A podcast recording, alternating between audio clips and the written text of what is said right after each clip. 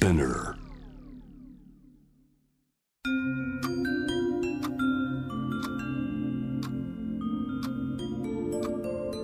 こんなこときっと取るに足らないからと性にまつわることを一人で悩み考えたことのある人たちへ。ここは気負わずに話せるお泊まり会。いつまでも終わらない会話の時間がその後の日々を支えるように個人的な思いの交換が私たちを救うのだ。私とあなたでおしゃべりを。私たちのスリープオーバー。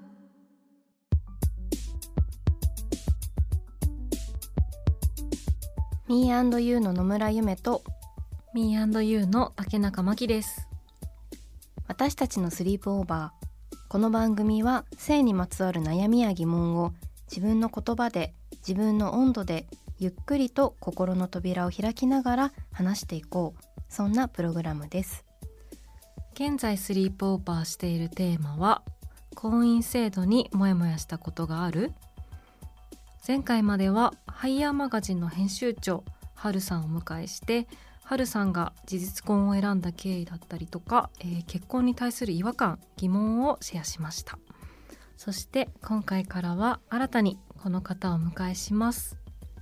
弁護士で東京表参道法律会計事務所共同代表の寺原真紀子さんです。寺原さんは選択的夫婦別姓や性的マイノリティの方が直面している問題に取り組まれています。そもそもこう法律婚っていうのがどういうものなのか、はい、こういつどんな考えのもとでこう制定されているものなのかっていうことですとか、はい、法律婚っていうものの、まあ、どういったこう権利があるのかとか、はい、じゃあ何がこう今不足しているその制度自体にっていうことなのか、うん、みたいなことについてこうもやもやをしたりしている人も自分たち含め多いんじゃないかなと思うので、いろいろ伺っていきたいですね。ね、選択的夫婦別姓の話だったりとかあの同性婚今どういうふうな状況になってるんだろうっていう話だったりとか、はい、いろいろ伺えたらなと思っています。私たちのお泊まり会にあなたもぜひご参加ください。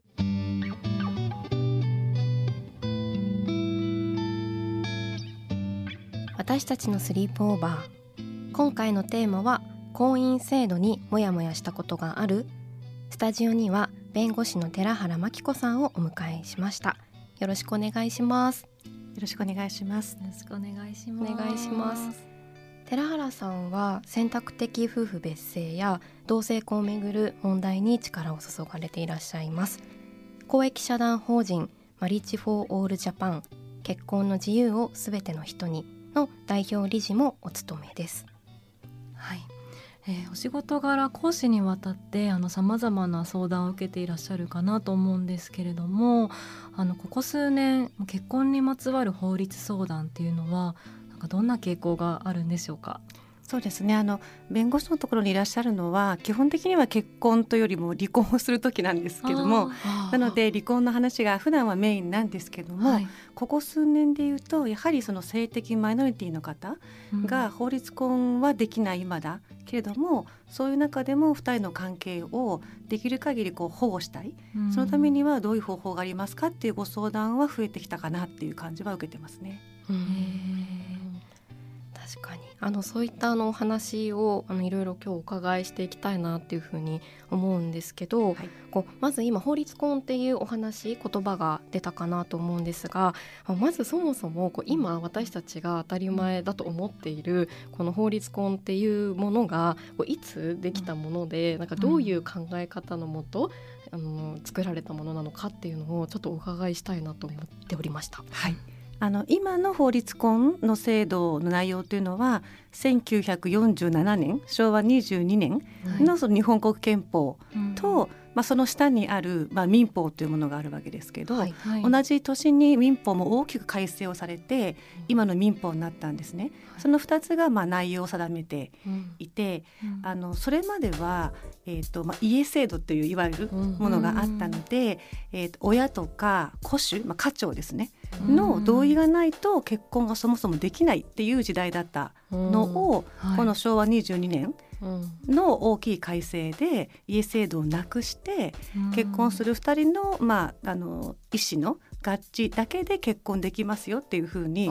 変えたっていうのがもう大きな特徴ですね。本当に大きなはい。変化ですよね。はい。じゃあそれはもう家っていうことではなく個人と個人の合意っていうところの個人にもっとフォーカスうん。されるようになったっていう。特にそれまでは、まあ、家制度という名のもとに、まあ、女性の権利がかなり制約をされていたので、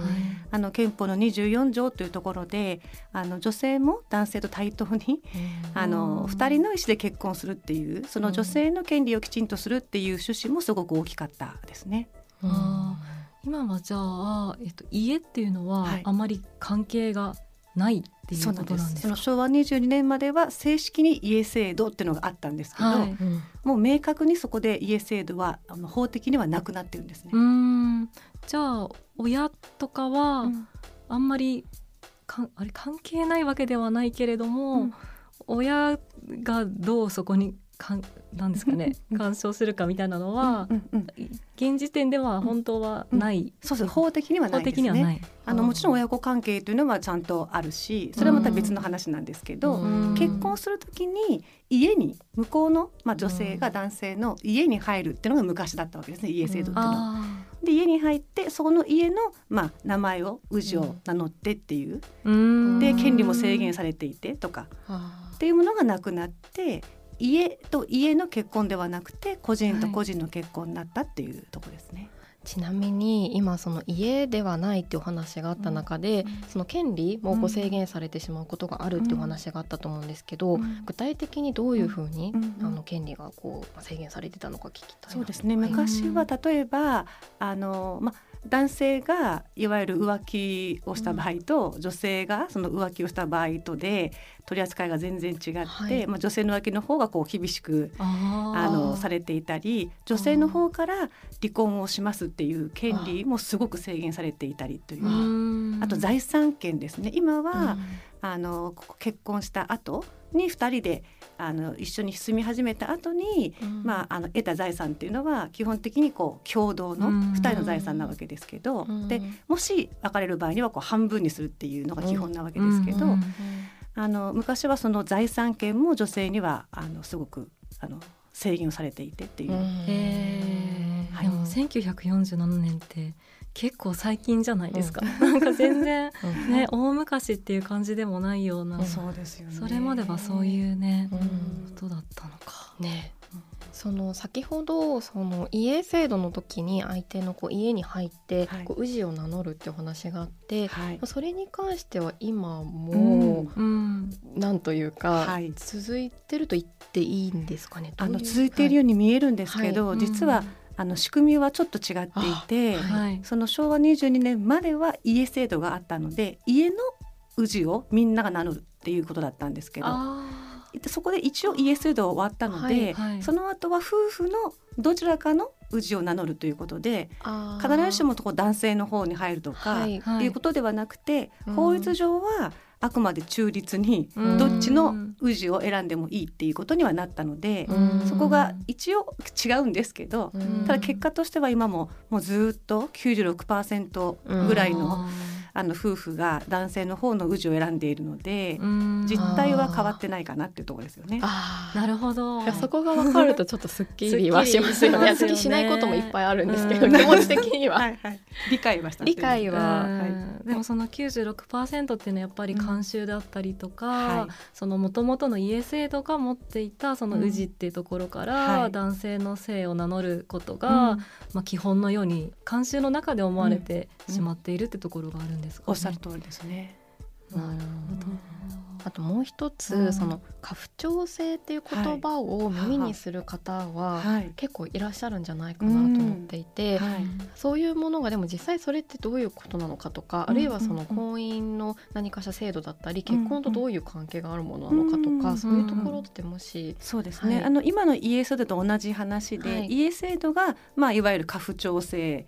中身がそうなんですよね。その家の中で、まあ、家長っていう人がいて、その人が、まあ、いろんな権利を持ってる、その今言った結婚を認めるとかそういうことも含めですね。でそれはもう完全に法的にはなくなってるので、今家父長制っていうのは存在しない。ですけども、あのまあ、宇治と同じように慣習として、はい、特に地方の方だとね、雰囲気として残ってるっていうのはありますよね。こう長男が一番大事にされたりとか、あります法律ではなくてこう慣習のレベルですね。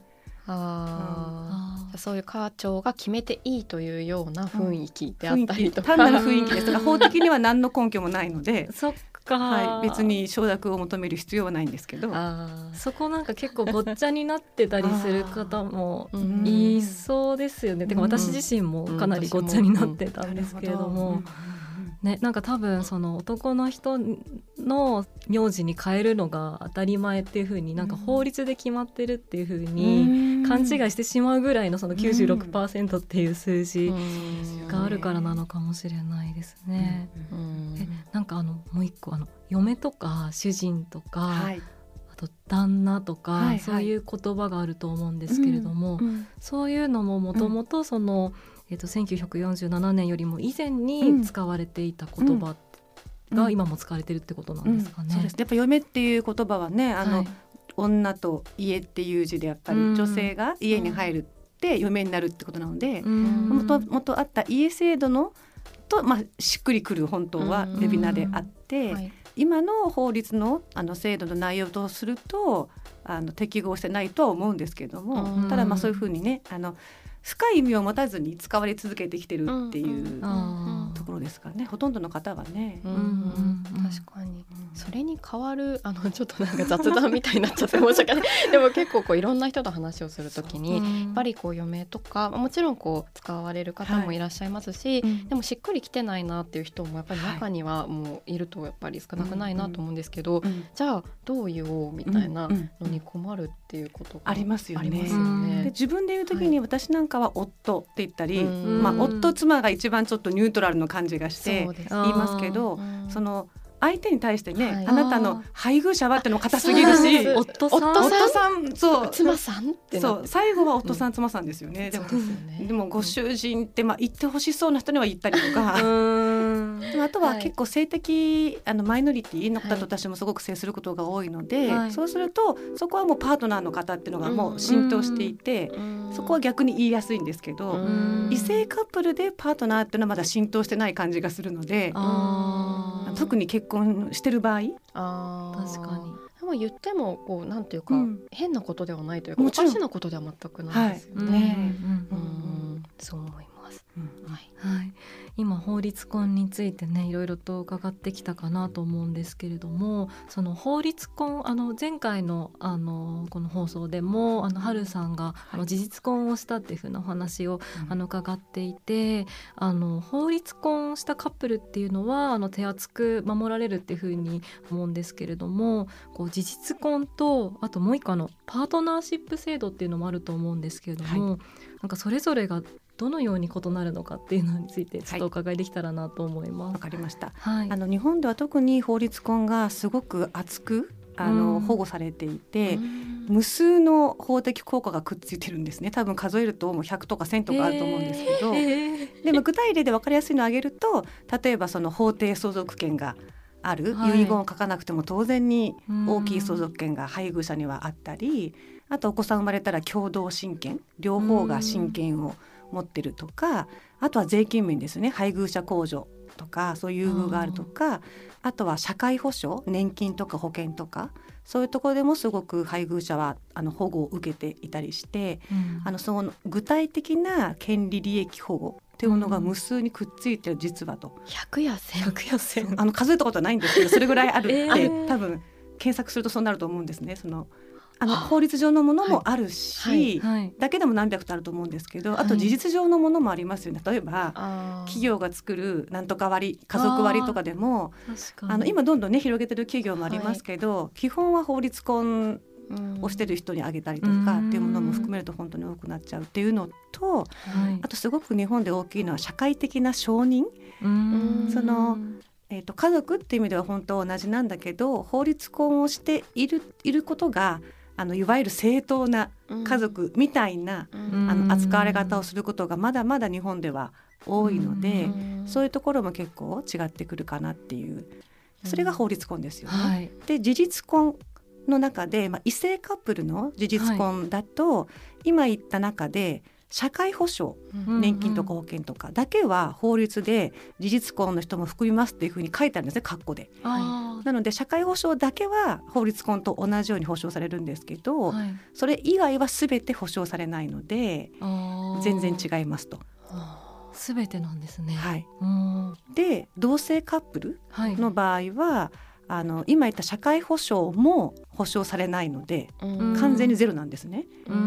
でその先ほどおっしゃったパートナーシップ制度はい。っていうのが今その各自治体でどんどんどんどん広がっていてそれはすごく喜ばしいことなんですけど、はい。あれはその法律ではないのでうん。国が作ってるものじゃないからうん。そのいわゆる今言ったような法律婚にくっついている法的な効果うん。っていうのは一つもくっついてこないんですね。ゼロ。なので同性カップルはゼロですね。あー。うん。パートナーシップ制度もじゃあ、とってもゼロです。ゼロ、はい。あパートナーシップ制度は何が認められるんでしょうか、あのパートナーシップ制度のあの証明書を出してはい。強制的に、あのこれを認めてくれって言えることはないんですね一個も。なんだけどもあの自治体がまあ公にこの2人の関係を認めたよっていう証明ではあるから、うん。その2人の関係を説明するときに、うん。役立つあ資料がまあ、強力な一つの資料ができるっていう意味で、はい。もちろん意味はすごくあるんですけど、うん例えば病院とかでー家族として、うん。あの法律婚の配偶者と同じように扱ってくれと。うん。例えばその片方が意識不明で、うん。あの手術の同意をするとか、うん。あと治療のうんと説明を受けるとか、うん。配偶者だったら当然にしてもらえることうん。をしてくださいっていう時に病院側としては個人情報だからどれぐらい伝えていいかどうかって迷うところを、うん。あのこのパートナーシップの資料を見せて、うん。それでじゃあいいですよっていうところもあるしダメなところもあるしそれはもう病院の裁量なんですね。うん。強制はできない。一つの証明にはなるけれども、い。それで絶対の何か権利が保障されたりとかはい。っていうことではないっていうことなんです事実婚の状態においてもうん。は、えっとうん。手術とか治療を取ったりとかは、うんうんうん。どうどうなるんですそうなんです。あの実は法律でははい。別にその法的な、うん。あの法律婚をした家族に限定されるっていう法律はないんですね。逆にその厚労省のガイドラインで別にあの法的なあの関係がなくても近しい人には、あのいろんなあの病状説明してもいいですよっていう風なガイドラインになってはいるんですけど、やっぱり病院としても個人情報を考えると怖いので、うん。なかなかそれが浸透していないという状況で、ただあの事実婚で異性カップルの場合には、うん。住民票に見届けの妻とか、はい。見届けの夫っうんうんて一応書こうと思ったら書けますよね。はい。それを見せるとすごくスムーズ。あそうなんってことが多いですよね。そういう感じなんですね。じゃあ事実婚していてっていうふうに口頭で言ううんのではなく、うん。例えばその証明を見せるとまたかちょっと違ったりとかそうですね。それははい病院次第ですよね。別に見せなくても普通にいいですよって言ってくればうんもちろん一番いいんですけど。うーん。その先ほどご先生が日本だとその法律婚にこうくっついてるというかすごくい。ろんなものが、はい 保障されてるっていうのは、はい。結構こう異例なことだったりすいやるんですか、まあ、もちろん海外でも、あの法律婚は保護されてるんですけど、はい。ただ海外はやっぱり進んでいて、ええ。法律婚もあれば、はい。例えばその、えー、とフランスだとパクスって言って、はい。ね、あの法律婚と、まあ、事実婚の間ぐらいのものがあったり、あとは事実婚自体も結構保護されてたりとか、日本ほどその間のものもないし、うん。法律婚と事実婚の差がすごく激しい、うん。まあ、事実婚の保護がほとんどないので、というところは海外とちょっと違うかなっていうところですね。うん。でも法律婚自体もこうそんなにたくさんのやっぱり権利だったりとかが保障されてるっていうことを、まあ、自分たちもどれぐらい知ってたかというとやっぱりこう無意識にこう、まあ、選択したり選択ができなかったりってこう状況がいろいろあると思うんですけど。なんかそういう先ほどのたくさんあるんだよっていうのを聞いて、うん。はい、まずそこに気づくっていうのもすごく大事だなとは思ったんですけど、うん、そういうことって例えばな何を見に行ったりすれば、自分で知ることができるんですかね？そうですよね、はい、いや私自身弁護士なのに、はい、弁護士になった後に結婚しましたけど、はい、その時にこんないろんな権利とかがあるとは意識してなかったですよね、自分も。まあ、なんとなく子供のためにその方が保護されるんだろうぐらいで習わないですよね学校でね小学校とかで。習わない なのでちゃんとしようと思ったらただ今はインターネットが発達してるので、はい。まあ、結婚効果みたいな感じで検索すると、はい、あのもちろん法律を見れば書いてあるんですよ全て。だけど法律はすごく読みにくいと思うので、い。やあのインターネットとか、まあ、本とか今はいろいろ出てるので。はいなるほど。でも事実婚にもっとね、うん、なんかそういうもう少し権利がもたらされたりとか、うん、そうなんか海外のように、まあ、その中間のようなものができていくためには、うん、やっぱり何かこう社会の雰囲気とかなんかいろいろなんですかね自分たちは何ができるんだろうっていう気持ちにね、なってきますよね。あの多分今日のテーマの一つでもあると思うんですけど、はい、結局その結婚まあ、結婚自体に魅力を感じる人もいれば感じない人もいるし、はい、まあ、それは国の制度がねどんな魅力的な制度を 用意してるかにもよると思うんですけどあのいろんな家族の在り方カップルの在り方がそれぞれあると思うんですね。はい、ただそれぞれがあの自分の思うあの自分らしくいられる生き方を選択した場合でもきちんと必要な保護は、うん、あの与えてもらえるっていう風な制度を備ってることが本当は一番よくて、うん、その国がこの国が決めたこの制度だけ、うん、この生き方だけに、まあ、沿う人だけを保護しますよっていう感じに今はなってる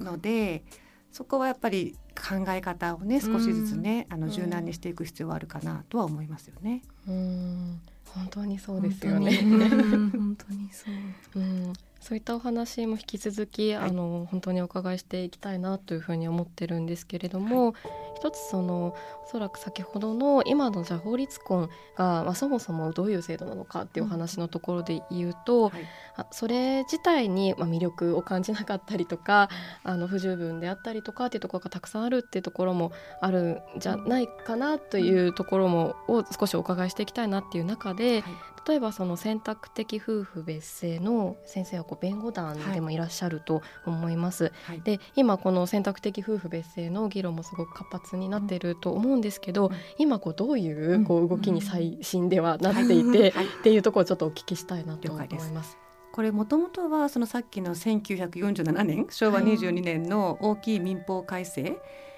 でその夫婦のどっちかのうちに決めましょうっていうとこ、時からこれあのどっちかの宮司に絶対変えなきゃいけないっていうちょっと強制になってるのは問題だよねって昭和22年の時から実はもう最初から問題視はされてたんですね。でそれがどんどんどんどんやっぱり女性のあの社会進出等々も相まってやっぱり困るねっていう、はい、特に男性側だけにまあ変えるっていう実情にはなってるので、あの困るねっていうことがどんどん世論も盛り上がってきて、はい、で平成8年に実は法務省がもう一回法案作ってるんですね。8年？そう結構前ですね。そう1996年25年前にもうあのやっぱ選択的にしようと。同じにしてもいいし別にしてもいいしっていうことでこれはもうできるねっていう雰囲気だったんですけどやっぱり一部の強硬な反対によってあの止まったまま25年が今経ってるっていうのがあの国会の状況でただこの間もねあの衆院選でこれがやっぱ論点になってましたけど一方あの私がやってる司法の方は、もう2回最高裁の判断が出てるんですけど、はい、2015年に1回と今年の6月に1回、はい、で残念ながらどちらともあの憲法違反だ今のね夫婦同姓の強制が憲法違反だとは言ってもらえなかったんですが、はい、中身を見ると国会でちゃんと議論してねっていうふうに、ん、あの裁判所が国会にボールを投げてるんです2回とも。で、ね、特に2回目はより強く投げてるんですね。世論が高まってるのでより真摯に検討しなさいっていうふうに書いてあって。だからもう国会が具体的に、まあ、今までずっと放置してきた問題をもうそろそろ本当にやってねっていうのを最高裁も言ってるよっていうのが今現状ですね。そうなえ、はい、それって司法もその国によってというかやっぱり違ったりするんですか、ね？はい、そうですね。日本は基本的にまあ消極的、はい、それがもういいか悪いか置いといて、えー、あのできる限り法律について憲法違反だっていうことはギリギリまで言わずに、はい、あの国会にできる限り任せてあのまずは様子を見るっていうのが日本のあの傾向ですね裁判所の。そういうことをちょっと不勉強ながら普段生活している。関係ないですもんね普段はね。でもなんかそんなに25年間もそんなにそういう問題だよねみたいな風な話があったのにもかかわらず、こうなんか個人的にはなんか選択なんだからいいじゃんって気持ちがやっぱりすごいあってもちろんなんかこうね結婚してお名前を一緒にしたいっていう人の気持ちをなんかこう踏みにじるようなものであってはいけないと思うので、うんうん、まあ、選択できるっていうのはすごくいいなって思ってるんですけど、うん、なのに25年間も嫌ってこう反対ってなってしまっているのは、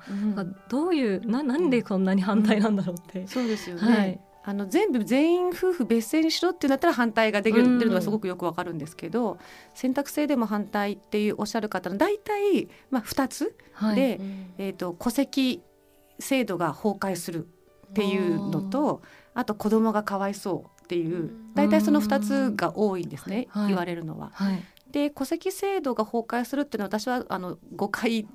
だと明確な誤解だと思うんですけど、はい、あの選択的夫婦別姓でもし別姓を選んだ場合は、まあ、今すでに結婚できないけど別姓で暮らしているカップルとか、うん、その下にいる子供で親子はもうすでにいて、うんはい、いるわけですよね。でその人たちを法的にもちゃんと保護してくださいと。うん、だからその戸籍今の戸籍が把握している家族の中に今は把握されてないんだけどもなんか実態の家族と、法的な家族にズレが生じてる、はい、だけどもそれを一致させてください。今の戸籍制度に入れてくださいっていう話なので、現在の戸籍制度の存在が大前提なんですね。なので逆に戸籍をこう大事にする人が求めてる、もし戸籍そんなに気にしないよっていう人だったら、もう事実婚でいいよってなると思うので、だからそれはちょっとあの大きな誤解かなっていうところですかね。で2個目の子供がかわいそうっていうのはよくあるのはその子供が、うんと両親の片方と名前が違うと学校でいじめられるんじゃないかとか、まああのあとその親とのつながりを感じられなくなっちゃうんじゃないかっていうことを言われるんですけど、それは大体大人が言ってるんですけどね。あのただ実際今そのもう別姓親子で生きている人たちがたくさんいて、はい、私ももう何人もそのお子さんにもあったんですけど、あのー、今すでに名前は違うわけですよね。あの法律婚できてないからお子さんと例えばお父さんの名前上の名前が違う、うん、で家族内ではすごく幸せに生きてる。けど、うん、法的には認めてもらってないっていう状態なので、それが良くなるだけなんですよね。ね。だからそれよりも悪くなるってことはなくて、でもしもそれでいじめられることがあったら、それは社会の偏見の方が問題なわけで。逆に別姓の親子もちょこちょこ見えるようになってきたらそう、ね,、あそういう親子もいるんだよなって。で今いますしねそのステップファミリーとかで、法的に結婚をあの再婚しててもお子さんと、あのお父さんが名字が違うとかもあって、ね、じゃあその家族はかわいそうな家族なのかってそんなことはないと思うんですよ。その。だからそれをこういじめの対象になるって考える方がちょっと自分の中にちょっと偏見が入っちゃってるのかなとは思いますよね。なるほど、そうですよね。なんか本当選択っていうところ、先ほどの法律婚だったりとか、うん、その事実婚だったりとかっていういろんな選択がそもそもまあ、選べてしかもそれでちゃんとこう自分の、まあ、自分たちらしくというか生きられるような権利が保障されているのが本当に理想っていうお話が本当にそうだなって思う中で、どうしてこの選択するっていうことがこんなに難しい、あの環境なんだろうなっていうのはすごく思います。うん。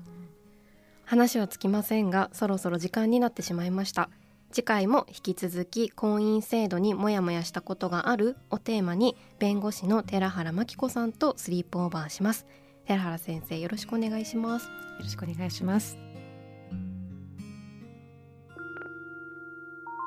私たちのスリープオーバー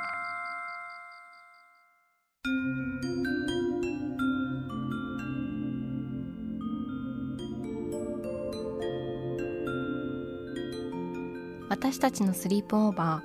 ー。今回のテーマは婚姻制度にモヤモヤしたことがある。ゲストは弁護士の寺原真紀子さんでした。お話を伺ってきまして、はいうん。うん、そもそも法律婚ってっていうところから、ね、自分たちがこう普段、まあこう当たり前にとか今の社会の中で存在しているものについても、はい、あの知らなかったことですとか、うん、まあ、家制度っていうものとの違い、うん、そうですね、はい、だったりっていうのもお伺いしたんですけど、でも慣習としてまだ残ってしまっているものもあるよねっていう話、うん、すごいい。ろいろ発見ありましたね、はい、本当に。そしてあの法律婚がすごいたくさんこう保障がされていて、はい、100とか1000とかって話もありましたし、うん、一方でそれが男女のカップルにしかえっとなんですかね法律婚ができない状況っていうのもあるかなと思うので、はい、また引き続き次回も寺原先生をお迎えして婚姻制度にモヤモヤしたことがあるをテーマにお話ししていけたらなというふうに思ってます、はい、皆さんは性について悩みや疑問はあるでしょうか？番組の感想や今後特集してほしいこと私たちのスリープオーバーのホームページからメールでお寄せください。番組のインスタグラムから DM を送る場合はラジオネームを添えていただけると嬉しいです。私たちのスリープオーバーは毎週金曜日配信です。気負わずに話せるお泊まり会私とあなたでスリープオーバーしていきましょう。そしてこの番組は JWAVE のラジオでもお聞きいただけます。毎週金曜日深夜1時30分からポッドキャストのトークのハイライトにグッドミュージックを添えて週末の夜をご一緒します FM81.3 J-WAVE こちらもぜひチェックしてみてくださいここまでのお相手は Me&You の野村夢と竹中真希でした。